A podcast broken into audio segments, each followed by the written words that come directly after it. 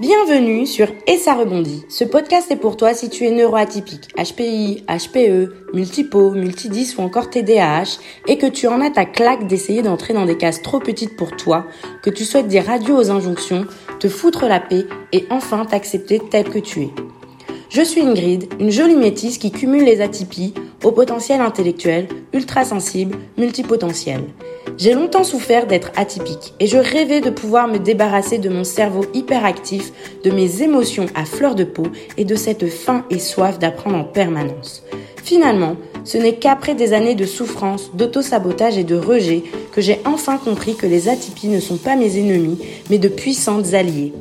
Aujourd'hui, je suis persuadée qu'il est possible de faire de ma différence un atout et une force. Et c'est cela que je te souhaite. Pouvoir t'accepter tel que tu es et vivre ton ou tes potentiels à fond. Chaque semaine, je te parle d'atypie, seul ou accompagné. Je te partage mes expériences, conseils et astuces de neuroatypiques pour t'aider à te réconcilier avec tes atypies, te foutre la paix face aux injonctions et vivre pleinement ton potentiel. Et c'est parti pour l'épisode du jour. Hello, merci à toi qui écoutes ce tout premier épisode de podcast et ça rebondit. Je t'avoue que je suis un peu nerveuse, euh, j'espère que tu feras preuve d'indulgence à mon égard. Dans cet épisode qui est plutôt un épisode zéro, en fait, je voulais me présenter plus en détail, t'expliquer pourquoi et ça rebondit existe et te donner un aperçu de ce que tu pourras trouver ici chaque semaine. Donc moi c'est Ingrid, euh, j'ai 29 ans, je suis passionnée de lecture, de cuisine, de randonnée, d'autres activités sportives qui me poussent à me dépasser, de voyage. Je suis aussi attirée par tout ce qui a trait à la psycho, aux neurosciences et au corps humain. Bref, j'ai souvent 10 000 idées à la minute dans le cerveau et le besoin d'accomplir plusieurs choses en même temps pour ne pas m'ennuyer. Et comme tu l'auras sûrement compris, euh, je suis une multipotentielle qui a également été testée au potentiel intellectuel il y a quelques années. Et c'est justement ces atypies qui m'ont donné envie de lancer ce podcast. Alors pour être totalement honnête, tu m'aurais dit il y a quelques années que je lancerais un podcast sur les atypismes et pour les atypiques, je t'aurais probablement rionné. Parce que oui, je n'ai pas toujours été à l'aise avec ma neuroatypie, j'en ai même énormément souffert. J'avais l'impression d'être un poisson hors de l'eau, une extraterrestre, une inadaptée sociale, et faut dire que le regard des autres et leurs commentaires ne m'ont clairement pas aidé à comprendre que mes atypies ne sont pas un handicap mental. Du coup, en fait, à l'époque, je me détestais. Je comprenais pas pourquoi je ressentais les choses puissance 1000, pourquoi j'étais sans arrêt de trop ou pas assez. Je comprenais pas non plus pourquoi les autres me trouvaient plus rapide, plus intelligente, plus curieuse, trop dynamique, trop vive, etc. Moi, dans ma tête de petite fille, c'était normal de raffoler de bouquins, de vouloir passer des diplômes à tout va et de vouloir conquérir le monde. J'avais des rêves plein la tête, une envie féroce de dévorer toutes les connaissances qui passaient sous mon nez et surtout une sensibilité exacerbée qui me faisait peur parfois. Et en fait, à force de critiques, de surnoms hurlés dans la cour de récré, de rentrer aussi de l'école en pleurs, je me suis peu à peu tissé une carapace. Et ma safe place, l'endroit où je me sentais enfin moi et en paix, c'était la bibliothèque, dans la lecture donc, et aussi la nature. Du coup, j'étais à fond dans le scoutisme et dans les livres. Je me souviens que ma mère a même dû négocier avec la bibliothèque du coin pour que j'ai accès au rayon adulte avant l'âge, parce que j'avais dévoré le rayon enfant et mon cerveau avait besoin de nourriture intellectuelle plus consistante. Bref, pour faire court, j'ai sauté une première classe puis en raison de mon mal-être à l'école, euh, où je m'ennuyais et où lire ou écrire des poèmes en attendant que les autres finissent des exercices était considéré comme un manque de respect euh, par ma maîtresse de l'école, ben, ma mère, elle a fini par me retirer de l'école et m'inscrire à des cours par correspondance.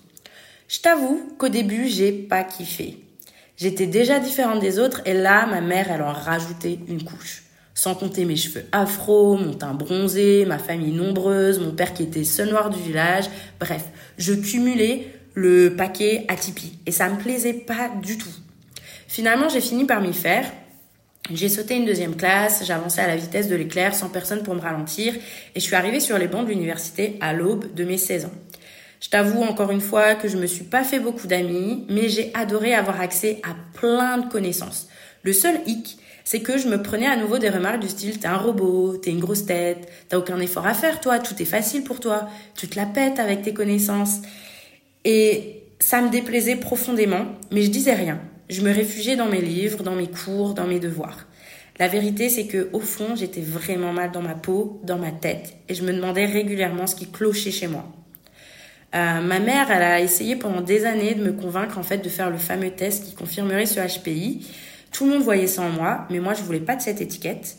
Et en fait, j'ai quand même fini euh, au début de mes 18 ans ou vers la fin de mes 17 ans, je me souviens plus exactement, par mettre les pieds dans le bureau d'une psy spécialisée euh, sur le haut potentiel intellectuel pour faire ce fameux test. Le résultat est vite tombé, je suis bel et bien HPI et ma mère était ravie d'avoir enfin une réponse officielle pour euh, comprendre qui j'étais. Moi, j'étais pas du tout ravie.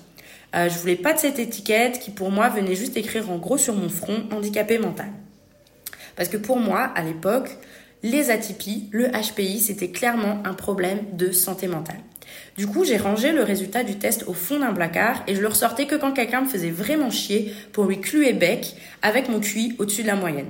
Vraiment, c'était que pour ça que ce test était là.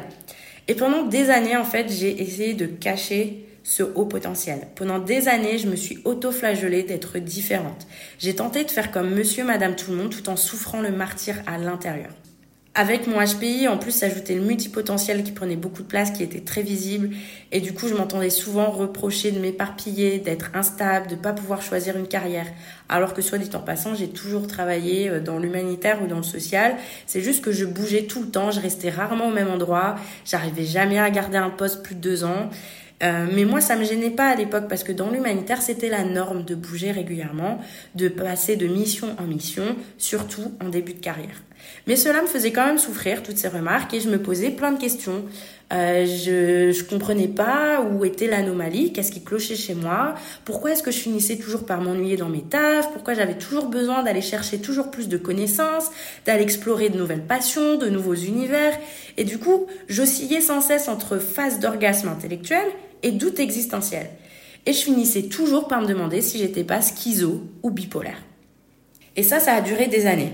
Puis en fait, Covid est arrivé en 2019-2020 et le burn-out avec. Au fond de moi, il y a quelque chose qui s'est cassé. À force d'essayer de faire comme tout le monde, je savais plus qui j'étais, je savais plus pourquoi je faisais les choses. Et je me suis littéralement écroulée et je me suis noyée dans des addictions durant plusieurs mois avant de finalement oser consulter un psy. Mais j'avais hyper peur d'aller chez la psy. J'avais peur qu'on me dise qu'en effet j'étais folle lier, que j'avais un problème grave et que je n'étais qu'une imposture. Un cerveau brillant de façade, mais malade à l'intérieur. Et c'est ce qui s'est passé. Le premier psy que j'ai rencontré a fini par me dire que j'étais malade, qu'il me fallait des médicaments et que je ne pourrais jamais vivre comme les autres. Je suis sortie en larmes avec juste une envie, celle de me flinguer et d'en finir à tout jamais avec ce cerveau et ces émotions de merde qui me jouaient des tours. Je me sentais comme ces poètes maudits, comme ces artistes au talent incontestable, mais voués à une vie de misère.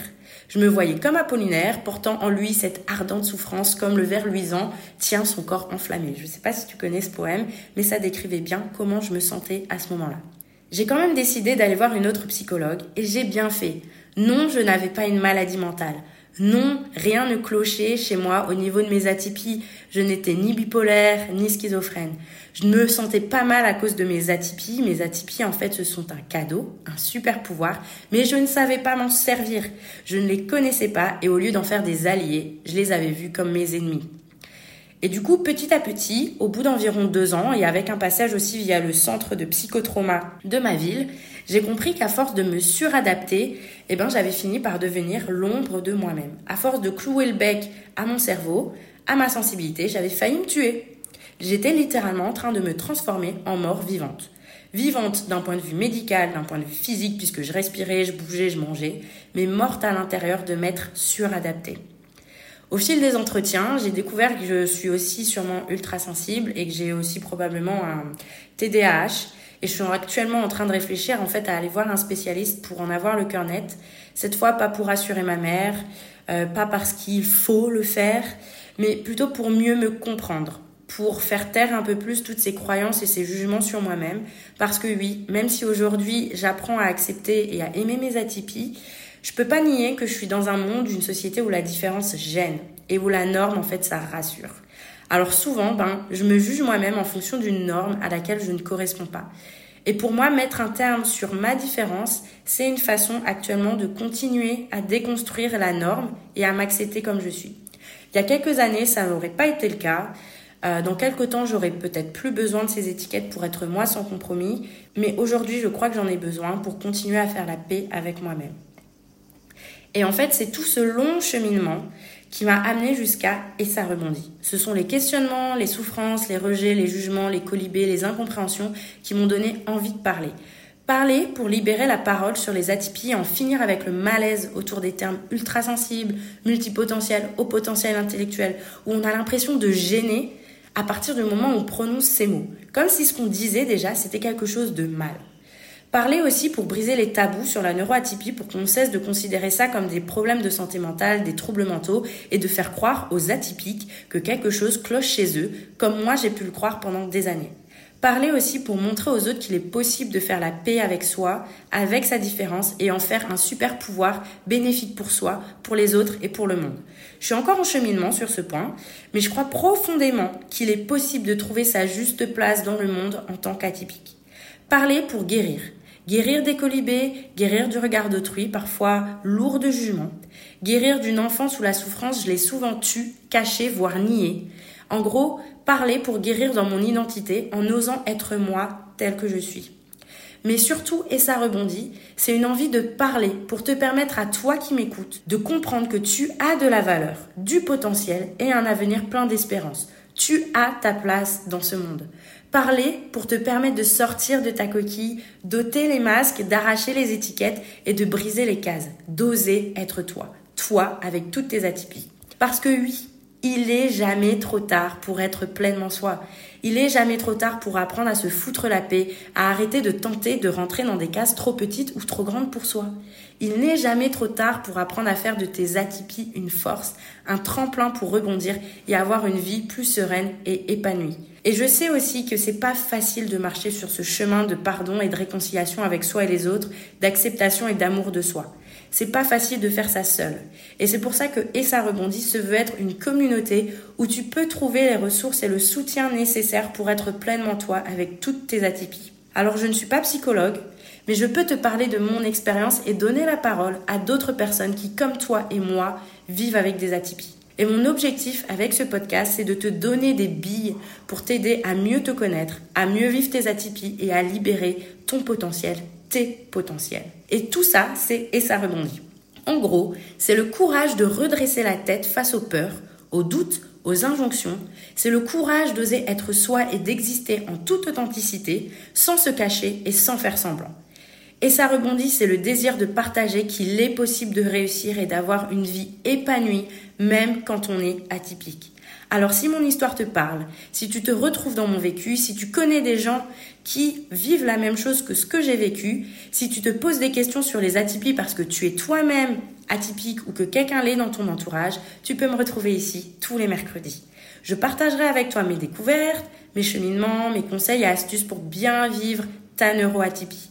Parfois, je parlerai aussi de métissage, parce que pour moi, ça fait partie de mes atypismes. Ça n'a rien à voir avec la neuroatypie, mais ça a joué un rôle clé aussi dans l'acceptation de moi. Il y aura aussi euh, de temps à autre des invités qui prendront le micro pour te parler de leur parcours, de leur embûche et de comment ils ont fait pour rebondir et s'accepter tels qu'ils sont, euh, malgré leurs différences. Bref, j'espère que ce programme te plaît.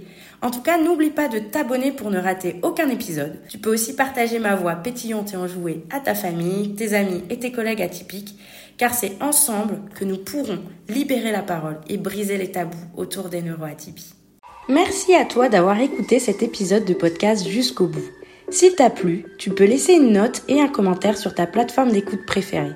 Cela m'aidera à booster les écoutes et à atteindre plus d'atypiques comme toi et moi. N'hésite pas non plus à me faire tes retours et à me poser des questions directement ici ou sur mon compte Instagram et ça rebondit. Je te souhaite de prendre bien soin de toi et de continuer à t'accueillir et t'aimer tel que tu es. À bientôt au prochain épisode.